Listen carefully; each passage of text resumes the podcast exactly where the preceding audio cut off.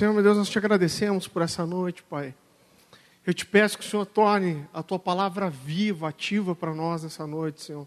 Que nós possamos receber, beber da tua palavra, Pai. Que o teu espírito realmente esteja enraizando os teus princípios, a tua verdade na nossa vida, no nosso coração, Senhor. Que os nossos ouvidos espirituais estejam atentos para ouvir aquilo que o Senhor tem para nós essa noite. Em nome de Jesus. Amém, gente? Provérbios capítulo 4, versículo 23 diz assim: Acima de tudo, guarda o seu coração, pois dele depende toda a sua vida. Essa é a versão NVI, se é tão um pouco diferente. Queridos, eu acho tão precioso esse texto. Ele diz assim: ó, acima de todas as coisas, guarda o seu coração. Toda vez que a palavra de Deus ela fala sobre coração, ela está falando da nossa alma, nossa mente, nossos sentimentos, nossas emoções. E por que, que é tão importante a gente guardar nosso coração?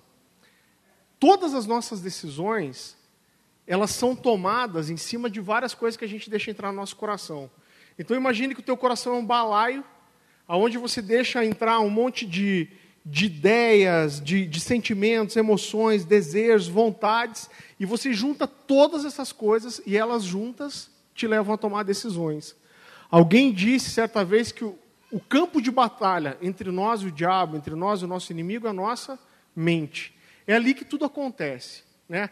As nossas decisões, elas são geradas no nosso coração. Né? Existe um campo de batalha, onde é, é um processo que nos leva a tomar uma decisão. E por isso que é tão importante a gente guardar aquilo que entra no coração. Eu queria que você abrisse mais um texto comigo, Marcos capítulo 4, deixa abertinho aí.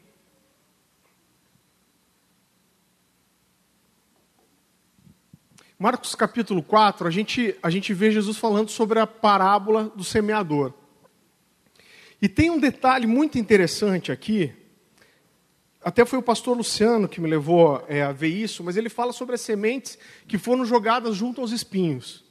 Ele fala uma coisa muito interessante, ele não diz que a semente ela morreu quando ela caiu no meio do espinho. Mas quando a semente começou a brotar, os espinhos foram crescendo junto. E eles crescendo, eles sufocaram aquela semente. O capítulo 4 diz assim: Outra parte caiu entre os, os espinhos e cresceram, e sufocaram as plantas, de forma que ela não deu fruto. E um pouco à frente, lá no 18 e 19, o 4 mesmo, 18 e 19, Jesus explica para os seus discípulos aí o que significa essa parte da parábola. E o texto diz assim: Outras ainda como a semente lançada entre espinhos, ouvem a palavra, mas quando chegam as preocupações dessa vida, o engano das riquezas e o anseio por outras coisas, sufocam a palavra de Deus, a tornando infrutíferas. É, é um exemplo muito prático. As coisas que nós deixamos entrar no nosso coração, elas podem crescer e nos sufocar um dia. Tudo isso é, é um processo. A gente vê isso de forma muito clara, passo a passo, e é onde eu quero trabalhar mais essa mensagem, mas no processo que levou Eva a cair. Abra lá comigo, por favor, em Gênesis, capítulo 3. A gente vai ler do 1 ao 7. A palavra de Deus diz assim: Ora, a serpente era o mais astuto dos animais selvagens que o Senhor Deus tinha feito.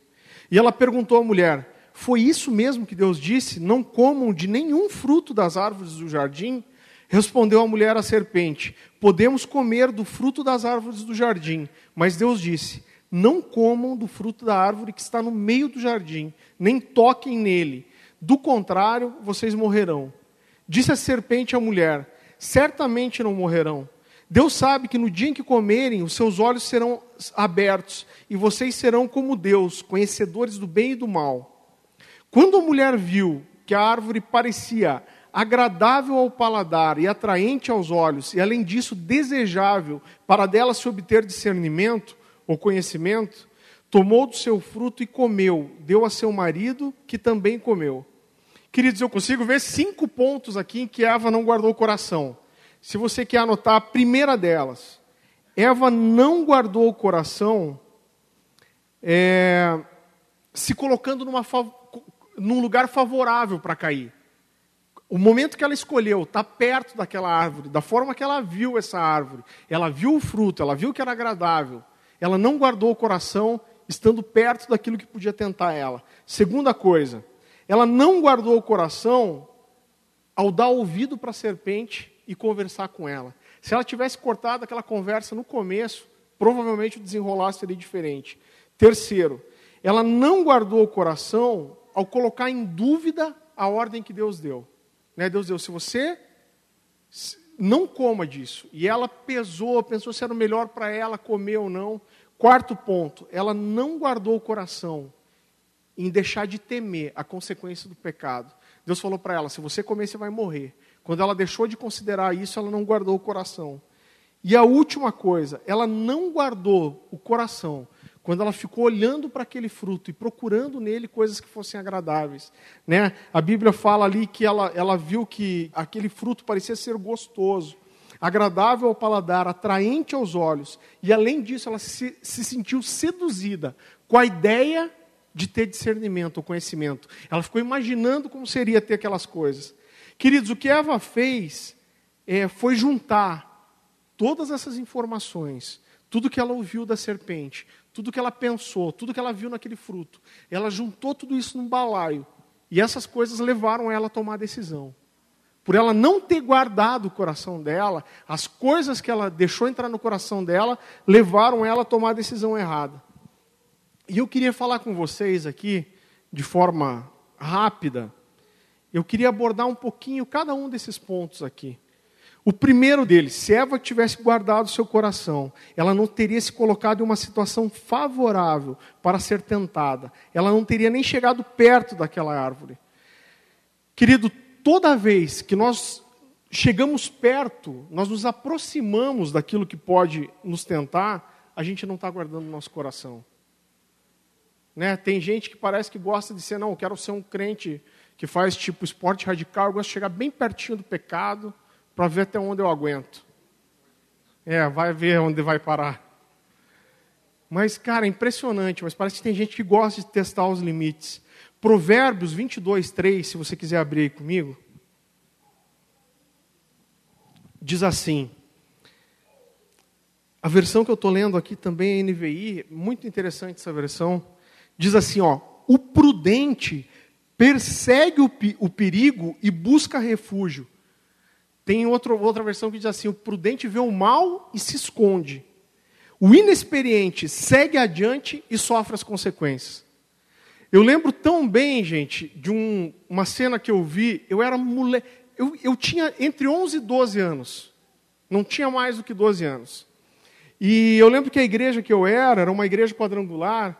E por ser uma igreja pequena, os jovens e os adolescentes tinham um grupo junto, né? não era separado. Eu lembro que uma vez o pessoal marcou um futebol, e eu era piazotinho, nem ia jogar, mas eu vi a conversa deles, e chegou um jovem da igreja, e o pessoal falou para ele assim, tinha um campinho na frente da igreja, ó, oh, a gente vai terminar a reunião aqui, vamos jogar bola. Fala, cara, vamos jogar bola? Ele, não, não, não, não. E o pessoal insistindo, uma hora falou assim, não, eu não jogo futebol. Pronto, né? A galera começou a tirar sarro dele. Ô, oh, cara, você acha que futebol é pecado, não sei o quê, tirar onda do cara? E dele falou assim, ó, para mim é. Cara, eu nem estava na conversa, mas eu achei tão interessante, eu fiquei pertinho ouvindo. E ele falou assim, ó, antes de me converter, eu amava jogar futebol. O meu sonho era ser jogador profissional. Ele falou, eu coloquei todo o meu coração nisso. E o, o futebol trouxe para mim outras coisas, as festas, as bebedeiras, pegar a mulherada. E ele falou: é impressionante. Mas depois que eu me converti, parece que toda vez que eu entro num campo para jogar bola, parece que todo aquela, aquele negócio reaviva no meu coração. Ele falou: cara, então para eu não correr o risco de pecar, eu nunca mais entrei num campo de futebol. Eu ouvi aquilo e falei: uau! Cara, tá aí alguém prudente. Guardar o coração, querido. Jogar futebol é pecado? Não é, mas ele sabia que aquilo tentava, aquilo mexia com ele. Então ele falou: não vou deixar essas coisas entrar no meu coração. Fuja do que pode tentar você. As tentações para nós elas são diferentes. Talvez o que me deixe tentado seja muito diferente do que tenta você. Mas fuja, fuja daquilo que, que tenta você. Amém? Tiago 1, 13 a 14, se você quiser abrir, diz assim: Quando alguém for tentado, jamais deverá dizer: Eu estou sendo tentado por Deus, pois Deus não se pode tentar pelo mal, e a ninguém tenta, cada um, porém, é tentado pela sua própria cobiça, sendo por essa arrastado e seduzido. Quando eu não guardo meu coração de ser tentado, eu busco pecado, eu busco a tentação, eu busco cair. Né? Deus não me tenta, eu, eu busco a tentação quando eu não guardo meu coração. Amém, gente? Segundo ponto. Eva não guardou o coração ao dar ouvidos para a serpente e conversar com ela. Eu vou ser bem breve em alguns pontos, eu quero pegar mais no último. Eu já falei isso muitas vezes aqui. A gente tem que cuidar demais com o que ouve, com aquilo que você dá teus ouvidos para ouvir. Seja as piadas no teu trabalho, seja as conversas, algumas conversas dentro da igreja. Eu quero ler um texto com vocês. Eu estava estudando para montar essa palavra e Deus falou comigo isso essa semana. Eu li esse texto a vida inteira, eu nunca vi do jeito que eu vou expressar para vocês hoje. Mateus capítulo 15. A gente vai ler dos versículos, capítulo 15, versículo 17 a 20. A palavra de Deus diz assim: Não percebe que o que entra pela boca vai para o estômago e mais tarde é expelido? Mas as coisas que saem da boca vêm do coração, e são essas que tornam o homem puro. Pois do coração saem os maus pensamentos, os homicídios, os adultérios, as imoralidades sexuais, os roubos, os falsos testemunhos e as calúnias. Essas coisas tornam o homem impuro, mas o comer sem lavar as mãos não o torna impuro. Querido, quando você dá o teu ouvido para alguém que tem o coração contaminado, colocar essas coisas para fora, você abre o teu coração para essa contaminação. Quando eu olhava esse texto, a vida inteira, eu sempre imaginei assim: Jesus falava, o que entra na boca do homem não é o que contamina, mas é o que sai. Eu pensava comigo assim: ah, isso aí Jesus está falando de uma autocontaminação. Ou seja, eu falo um palavrão, eu estou me contaminando. Eu falo mal dos outros, eu estou me contaminando. Eu murmuro, eu estou me contaminando. Sempre pensei que é assim. Mas quando eu olhei melhor para esse texto, o que, que o texto diz, querido? O que, que Jesus diz? que do coração saem os maus pensamentos, os homicídios e os adultérios. Então está falando de algo que já está no coração. E tem outro texto que diz aqui, deixa eu ver se eu acho, se eu anotei aqui. Ó, Lucas 6,45, você não precisa abrir, só para a gente continuar o raciocínio, diz assim: O homem bom tira as coisas boas do bom tesouro que está em seu coração, e o homem mau tira coisas coisas más, do mal que está no seu coração, porque a sua boca fala daquilo que o coração está cheio. Queridos, esse texto não está falando de uma, de uma autocontaminação. Por quê? Porque se o, o que o cara põe para fora é o que já está no coração, ele não pode se contaminar com aquilo que ele falou, porque essa contaminação já está dentro dele. Então isso contamina quem? Quem ouve. Essa contaminação não é para quem fala, porque o cara que está falando mal, está sendo maldizente, está colocando para fora, como ele fala aqui, o homicídio, imoralidade sexual, roubo, falso testemunho, ele já está cheio disso, ele não pode se contaminar. Mas ele contamina quem? Quem ouve. Então tome cuidado com aquilo que você ouve, querido, guarda os teus ouvidos. Porque às vezes uma coisa que você ouve, isso entra no teu coração e para tirar depois. Dúvida entra no teu coração, mentira entra no teu coração, tudo com aquilo que você dá é, ouvidos.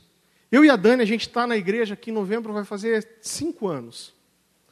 Eu lembro que quando a gente estava no comecinho, caminhando aqui na Alcance, a gente se apaixonou pela igreja, rapidinho. Mas tudo era bom, maravilhoso, a palavra.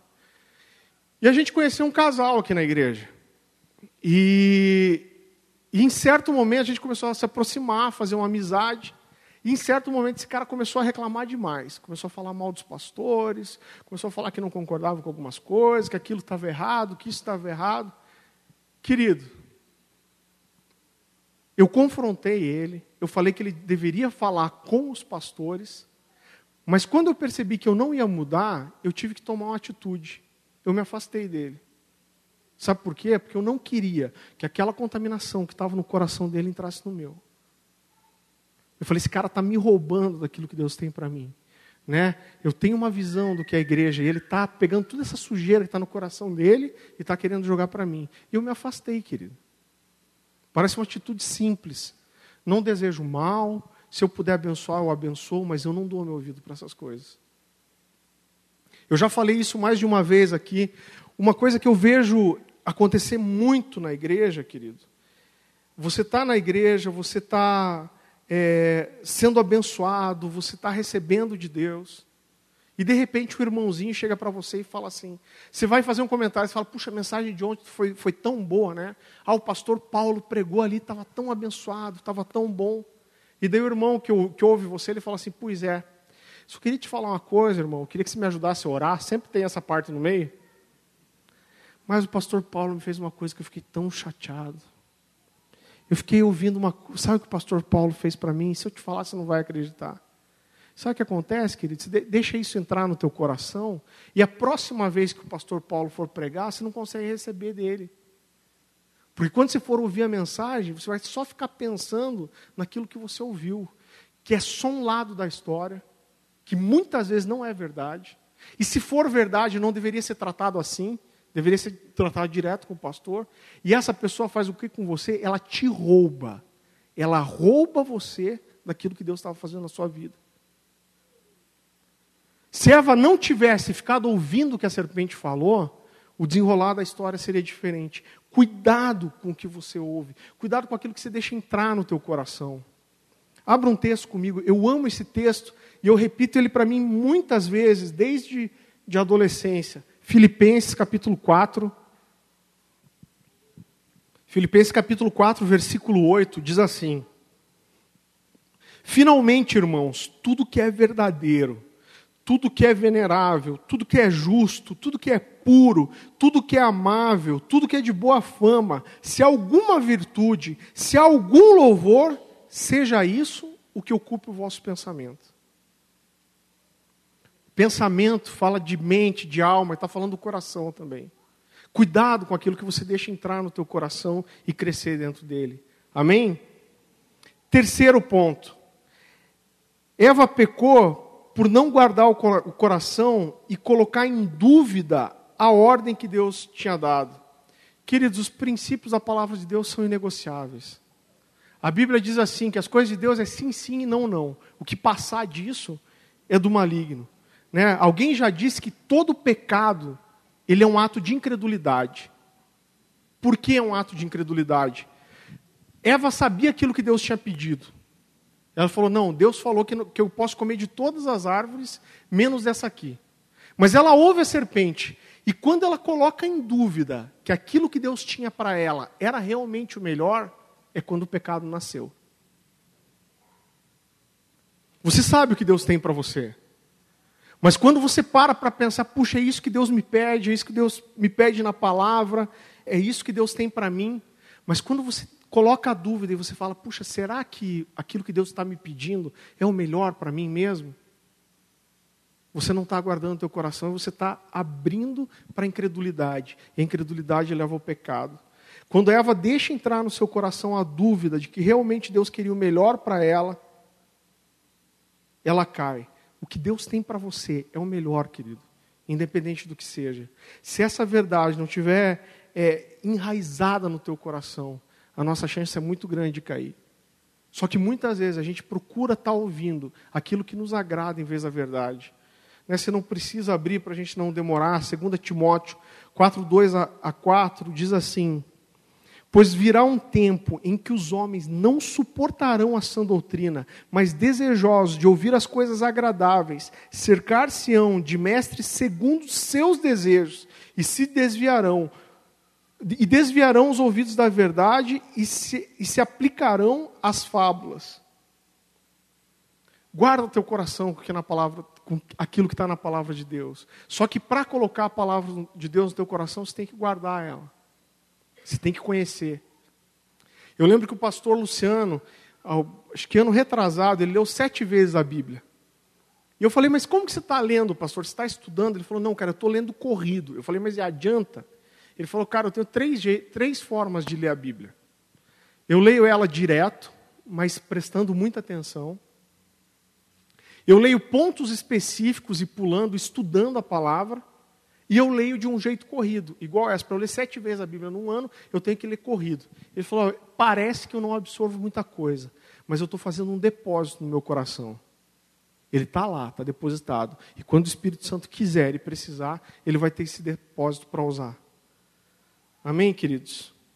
Quarto ponto.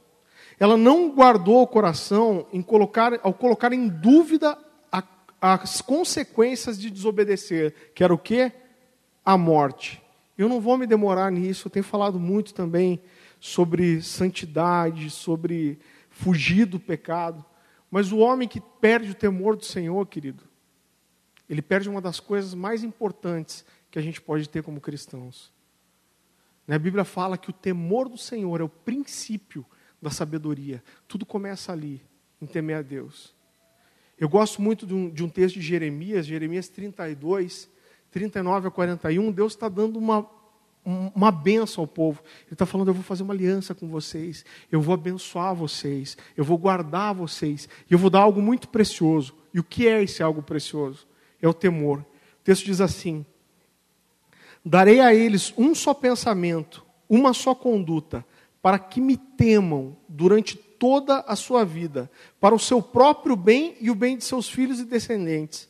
Farei com eles uma aliança permanente, jamais deixarei de fazer o bem a eles, e farei com que me temam de todo o coração, para que jamais se desviem de mim. Terei alegria em fazer-lhes o bem, e plantarei firmemente nessa terra de todo o meu coração e de toda a minha alma. Sim, é o que farei. A promessa de bênção de Deus. Eu vou colocar o meu temor no coração deles, para que eles não se desviem. Salmos, Salmo 10, 13 diz assim: que o ímpio insulta a Deus quando ele diz no seu íntimo: de nada o Senhor vai me pedir conta. O que, que é isso, querido? É que ele, ah, vou fazer aqui não dá nada. Você insulta a Deus quando você faz isso. O pecado tem conse consequência. Mas esses pensamentos, esses sentimentos, querido, de nos afastarmos do temor, isso não entra de uma hora para outra. A gente alimenta o nosso coração com essas coisas. Você começa a olhar e fala, pô, mas aquele lá caiu e não aconteceu nada. Pô, mas tal dia eu fiz tal coisa, achei que Deus ia vir me descer um raio na cabeça e não aconteceu nada. E você alimenta esses pensamentos até que o temor ele faça o quê? Ele vai embora. Quinto ponto, que é onde eu quero demorar um pouquinho mais. Ela não guardou seu coração a ficar olhando para aquele fruto e ficar procurando nele coisas agradáveis. Ela viu que parecia ser gostosa, agradável ao paladar, atraente aos olhos, e além disso, ela se sentiu seduzida pela ideia de conhecer o bem e o mal. Ela estava lá junto daquele fruto, ela ficou olhando, se deixando ser seduzida. Quando Deus dá orientação para Adão e Eva, ele não diz que eles não podiam comer, ele fala assim: ó, não come nem toque. Cara, para mim, ela não devia nem chegar perto. Porque a partir do momento que ela, se ela não devia tocar nem pegar, não era para ela aquilo, por que ela fica olhando para aquele fruto? Aonde que a serpente fala, estava quando falou com ela, ó, oh, você não pode comer desse fruto? É porque ela já estava na árvore, querido. Ela se deixou seduzir, ela ficou se encantando com aquilo. Deixa eu contar uma história para vocês, acho que eu nunca contei aqui. Quando eu tinha 18, 19 anos, eu namorava com uma menina e eu cheguei a marcar um noivado com ela. Eu ia noivar num domingo na igreja. Quando chegou na sexta-feira, queridos, e diante de Deus, Deus sabe da sinceridade do meu coração, tinha um namoro santo. Eu nem, nunca encostei a mão naquela menina. Orava com ela, pensa num namoro gospel assim. Cara, referência. Só que alguns amigos meus viviam me dizendo, cara, eu não sinto paz com isso, você tem certeza que é isso que Deus quer? E eu, não, cara, é isso que Deus quer, é isso que Deus vai fazer tal. E um dia um amigo meu me botou uma pulga atrás da orelha. Ele falou assim, cara, eu lembro que eu tava, a gente estava voltando de um culto, estava dentro do ônibus com eles, um monte de menino ali. Ele falou assim, ó, você está rodeado de amigos aqui, não tá? Eu falei, tô. Ele falou assim, todos nós temos o mesmo espírito, não temos? Eu falei, temos. Ele falou: por que, que o Espírito testifica no coração de todos nós que não é isso que Deus tem para você, e só no teu coração o Espírito testifica que é? Eu falei, cara, não sei. Mas eu lembro que eu desci do ônibus, eu fiquei com aquilo na cabeça, era quinta-feira à noite. E eu dobrei meu joelho naquela noite e falei: Deus, eu vou fazer uma prova com o Senhor. E se não é essa menina, falei: Deus, eu vou namorar, eu vou noivar no domingo. falei: tem que ser amanhã. O Senhor vai ter que me dar um sinal. E eu fiz uma prova com Deus. Sabe, daquelas bem específicas. Eu quero que essa pessoa venha para mim e fale tal e tal coisa com essas palavras. Eu ainda orei e falei: Deus, era uma coisa difícil. Falei, tem que ser com essas palavras. Irmão, eu fiz essa oração engolindo seco. Cheguei no outro dia. A gente ia fazer um jantar na casa da minha mãe, depois tinha comprado um monte de coisa. E peguei o carro do meu pai, enchi de coisa ainda. Tinha vindo parente dela de fora, de cidade interior. Pensa o balaio. Cheguei em casa, com medo. Eu terminei de descarregar o carro, a criatura até sentada no, no sofá com uma cara emburrada. Eu falei: o que aconteceu? Ela levantou a cabeça e falou aquilo para mim, mas com todas as palavras. Eu falei: Jesus. Eu falei: agora. Eu falei: eu preciso conversar com você. Eu contando assim, parece que foi fácil. Falei assim: eu fiz uma prova com Deus. E foi assim, assim, assim. Na hora ela começou a chorar, já, já sabia que eu não ia voltar atrás. Irmão, botei todas as coisas no carro de volta. Liguei para o pastor, falando, pastor, não vai ter noivado mais. Fui para casa dela, daí tinha que explicar para a mãe dela. Fiz tudo isso. Voltei para casa mal, querido. E naquele dia eu fiz uma oração. Eu falei, Deus, eu estava me achando bem espiritual, sabe? Falei, Deus, eu fiz aquilo que era a sua vontade. E eu não aceito sofrer por causa disso. Eu quero guardar meu coração. Eu falei, eu só quero namorar de volta quando for a pessoa que o Senhor tem para mim. Eu lembro que eu, eu, eu, eu, visualizava isso, eu fiz uma oração e disse assim: falei, Deus, põe meu coração numa redoma, guarda ele que eu não sinta nada por ninguém até que seja a pessoa certa. Eu falei, eu não aceito ficar sofrendo. Irmão, eu fiquei três dias ruim só. Foi bom. Tem os irmãos que eu vejo chorar alguns meses aí. E eu, depois disso, eu estava me achando, tipo, cara, um ninja gospel, assim. Falei, eu sou muito bom, né, cara? Eu sou crente mesmo. Deus deve estar tá olhando o céu para mim, dando uma piscadinha, falando galo velho, obedeceu, Chiru velho, né? Falei, cara, Deus é muito bom. Eu fui tão fiel com Deus. Eu falei assim, agora Deus vai me dar uma namorada bem rápido, cara. Deus vai fazer a coisa acontecer bem rápido. Irmão, eu comecei a namorar com a Dani seis anos depois. Eu fiquei seis anos sozinho. Agora deixa eu contar para vocês o que é mais interessante disso. Deus é minha testemunha. Querido, Deus me guardou tanto nesse tempo que eu não sentia nem vontade de, estar com alguém, de namorar. Deus guardou meus sentimentos. Eu lembro que alguns amigos falavam assim: pô, mas vai dizer que você não sente falta de ter alguém para ir no cinema. Falei, cara, não sinto. Só que o seguinte, irmão, a gente não pode espiritualizar as coisas. Eu fiz essa oração e eu acreditei que Deus ia guardar meu coração, mas eu não ficava dando mole para ninguém. Algumas vezes eu ouvi de meninas que eu era antipático. Entendeu? Mas eu falei, cara, eu não vou ficar dando mole. Eu fiz uma oração, Deus está guardando meu coração, mas eu vou cuidar do que entra aqui. Deus fez a parte dele, mas eu fiz a minha.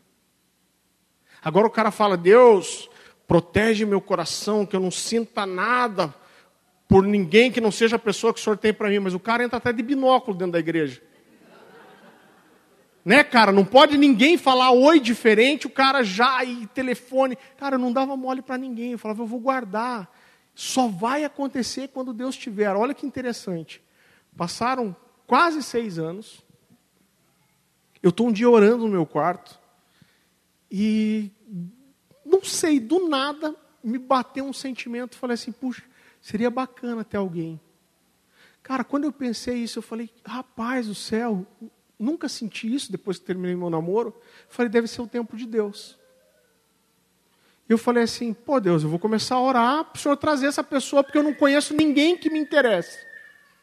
E nessa hora eu lembrei da Dani. Falei, puxa, só tem uma menina que me chama atenção na igreja, que era a Dani. Eu não tinha nem conversava com ela. A gente era de uma igreja bem grande. Queridos, eu fiz um propósito com Deus de orar por um ano e jejuar.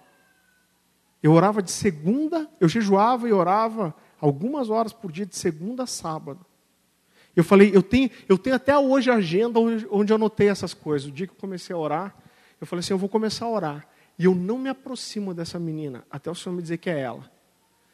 Querido, passou, não precisou levar um ano. Eu acho que em três meses, jejuando e orando, teve um dia que eu tive convicção. Deus me falou assim: ó, é essa pessoa que eu tenho para você. E depois disso, eu comecei a me aproximar dela. Por quê? Porque eu não queria que a minha decisão fosse influenciada pelas minhas emoções. Eu falei, se eu começo a me aproximar dela agora, vai ser tão difícil discernir o que é o meu coração e o que é a voz de Deus. Eu falei, eu deixo, eu começo a me imaginar com ela, eu começo a me imaginar namorando, eu começo a me imaginar junto com ela. Eu falei, daí como que eu vou saber separar o que é minha emoção e o que é Deus falando comigo? É impossível de separar? Não é impossível mas é difícil. Então eu preferi guardar o meu coração de que algumas de que alguns sentimentos entrassem para que eu pudesse ouvir a Deus com mais clareza. Né? Quando, quando a gente começou a namorar, no dia que a gente começou a namorar, eu falei, você não vai entender agora. Eu não quero te assustar, mas Deus já me falou, você é minha esposa. Eu tenho agenda, o dia que Deus me falou. Deixa eu dar um exemplo para vocês. Eu pedi para esse casal para eu citar eles como exemplo, tá? Acho que todo mundo conhece o Felipe, o Bragão aqui, né? Talvez grande parte, a Natasha. O Felipe viajou agora, ficou sete meses na Inglaterra. Quando ele saiu de viagem, a gente comecei a fazer um discipulado semanal com ele via Skype. E aí eu já sabia que estava rolando alguma coisa, mas deixei ele vir falar comigo. E ele falou assim: Farley, eu e a Natasha, a gente está orando, a gente está se gostando. E faz algum tempo já que a gente está orando. Mas a gente tomou uma decisão de não começar nada antes de eu viajar. Por quê? Eu falei, eu vou ficar sete meses longe. Vai ser tempo suficiente para a gente orar e buscar em Deus para ver se é isso que Deus tem mesmo. Quando ele me falou, eu falei, uau, cara, que legal. Ele falou, ah, então durante sete meses a gente nem vai se falar muito, mas a gente vai orar, vai colocar essas coisas diante de Deus. E se em sete meses esses sentimentos continuarem, e a gente sentir que é a vontade de Deus, quando eu voltar, a gente vai namorar. Ele ficou sete meses lá, voltou. Eles conversaram com os pais primeiro, depois eles conversaram com os líderes dela, vieram conversar comigo, o Felipe veio conversar comigo, e agora estão namorando, querido. Eu falei para ele: é impossível você errar e entender que é a vontade de Deus. Não, não é impossível. Você até pode errar, mas é bem difícil. E se você errar, você errou, fazendo tudo o que era possível para acertar. Isso é tão difícil para o jovem, querido. A gente se machuca tanto, a gente passa por tantas coisas por não guardar o nosso coração. Você tem líderes, tem pessoas mais maduras para ajudarem você nesse processo. Eu vou contar uma última história, eu vou expor meu coração para vocês aqui. Que talvez dê um exemplo muito bom e feche com aquilo que eu quero compartilhar com vocês nessa noite. Eu recebi um convite para pregar num retiro de jovens e eu tenho um acordo com o pastor Luciano de me ausentar aqui da igreja nos sábados, uma vez por mês só. Eu só saio mais de um sábado por mês em uma rara exceção. E esse cara fez o convite, eu falei: olha, eu não posso sair porque eu já tenho um evento esse mês. Eu tinha acho que um desperto em Maringá. Eu fiquei o final de semana inteiro. Falei, então esse final de semana eu não posso ir porque sábado eu tenho que estar aqui. E quantas horas que é de viagem? Umas quatro, cinco, né?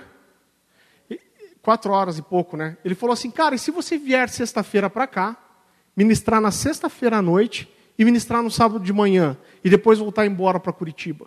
Falei, cara, vai ser puxado, mas eu topo. Você topa? Falei, topo, eu posso até o seguinte: se você quiser otimizar a minha ida, eu posso pregar às 8 horas, normal no retiro, eu posso ministrar só os líderes mais tarde, e daí prego uma vez na outra manhã. Beleza. Fechado então. Logo depois o cara me mandou um e-mail dizendo assim: Farley, você poderia ministrar duas vezes no sábado de manhã? Eu falei, engraçado, o cara prefere o sábado. Eu falei, não, beleza, cara. Né? Pensei, eu ministro uma vez à noite e duas vezes de manhã. Beleza. Na outra semana, ele respondeu: Ah, Farley, eu vou querer as duas vezes na sexta também. Eu pensei, eu vou viajar quatro, cinco horas. Daí eu parei. Eu preguei uma vez, tipo, nove e meia da noite. Eu comecei a pregar de volta meia-noite e meia, preguei até uma e meia da manhã, e no outro dia ainda preguei duas vezes. E querido, quando eu cheguei lá, eu, cheguei na segunda mensagem, já na sexta-feira, eu falei assim: nossa, velho, vai ser cansativo, vai ser puxado. E eu pensei assim: ah, cara, mas quer saber? Ouve isso. É normal que quando a gente vai ministrar nos lugares, o pessoal abençoe a gente com uma oferta. Né? Pague as nossas despesas de viagem e dê uma oferta. E eu, de repente, eu estava pensando assim, eu falei, ah, quer saber, cara, eu vou dar um gás aqui mesmo, vou dar o corpo, vou ministrar quatro vezes, e de repente esses caras se animam e me dão uma oferta bem, bem boa. E, cara, eu estava pensando isso, isso estava no meu coração. Quando eu estava quase indo pregar, eu reconheci esse sentimento no meu coração. Ele estava algum tempo já ali, mas eu não tinha percebido. Eu fiquei tão mal na hora. Falei, Deus, eu vou pregar quatro vezes e a minha motivação não está sendo as pessoas que eu vou tocar. A minha motivação está sendo, ah, eu vou pregar muito, os caras vão reconhecer e vão me dar uma oferta bem gorda. Na hora, eu cheguei para os meninos lá falei, cara, eu preciso orar. Primeira coisa que eu fiz. Fui para o quarto que eles tinham colocado, a gente, dobre, a gente dobrei meu joelho e falei, Deus. Falei, ó, tem esses pelos no meu coração. Falei, eu não sei como que esse troço entrou aí dentro, mas está aí. E eu não quero, eu não quero ter esse sentimento. Arranca isso do meu coração. Falei, arranca isso, eu não quero que essa seja a minha motivação. Cara, custei para aquele peso daquele negócio sair do meu coração. Custei. Acho que fiquei uns 40 minutos orando.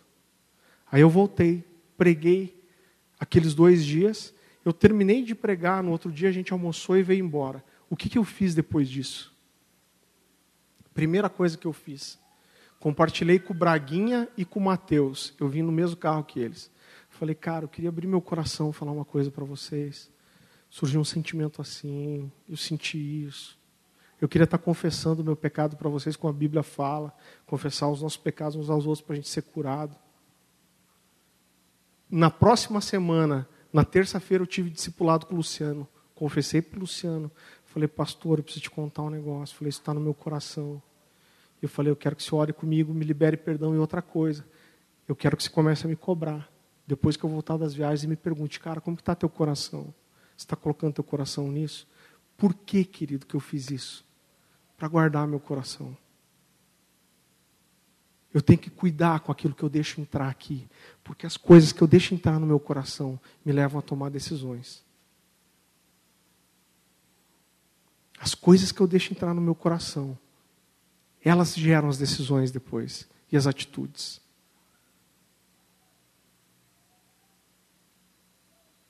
Baixa tua cabeça.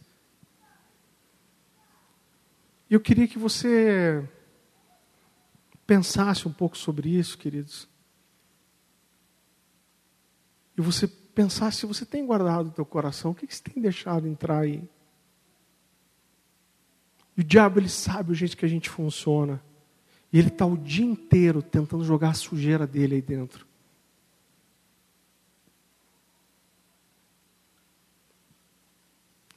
E a gente não pode se deixar enganar. Tudo que a gente deixa entrar vai levar a gente alguma atitude, alguma decisão um dia.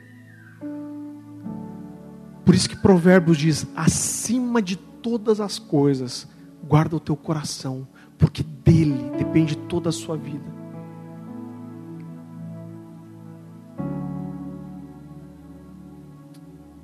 Eu nem ia fazer isso, querido, mas eu sinto isso de Deus. Eu queria te dar uma oportunidade.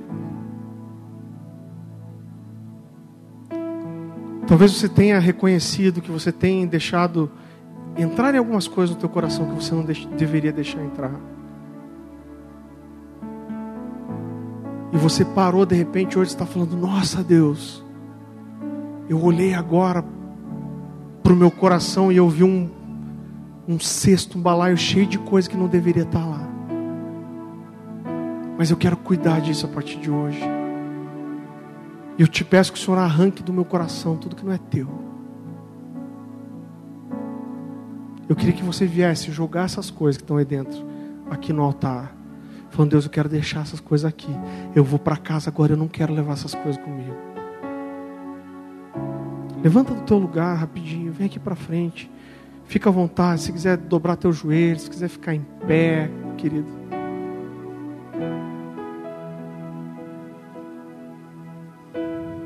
Sabe, não tenha medo de se expor. Eu estava ali naquele carro com meninos que são minhas ovelhas, são meus discípulos. E como foi precioso abrir meu coração para eles. Fazendo isso, eu deixei Deus cuidar de mim. Eu guardei o meu coração.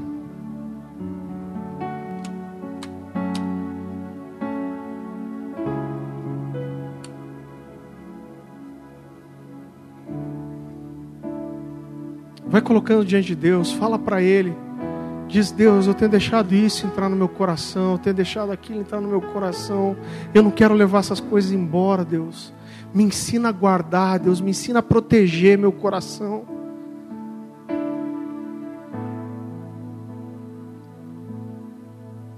Senhor, meu Deus, eu te peço, Espírito Santo, que o Senhor leve do coração dos meus irmãos nessa noite tudo aquilo que não é teu, tudo que não é para estar tá aí dentro, Senhor. Nos ensina, Senhor, a guardar as nossas emoções, nosso coração, nossos sentimentos.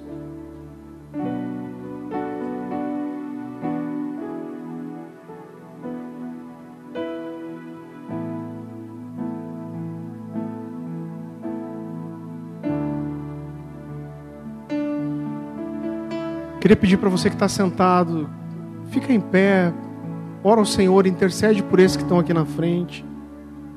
Coloca teu coração diante de Deus, fala para que Deus revele para você aquilo que está. Davi fazia uma oração em que ele dizia assim: Sonda, meu Deus, e vê se há em mim algum caminho mau. Faça essa oração para o Senhor. Fala, Senhor, me sonda, Deus. Me revela aqueles pecados que me são ocultos, Deus.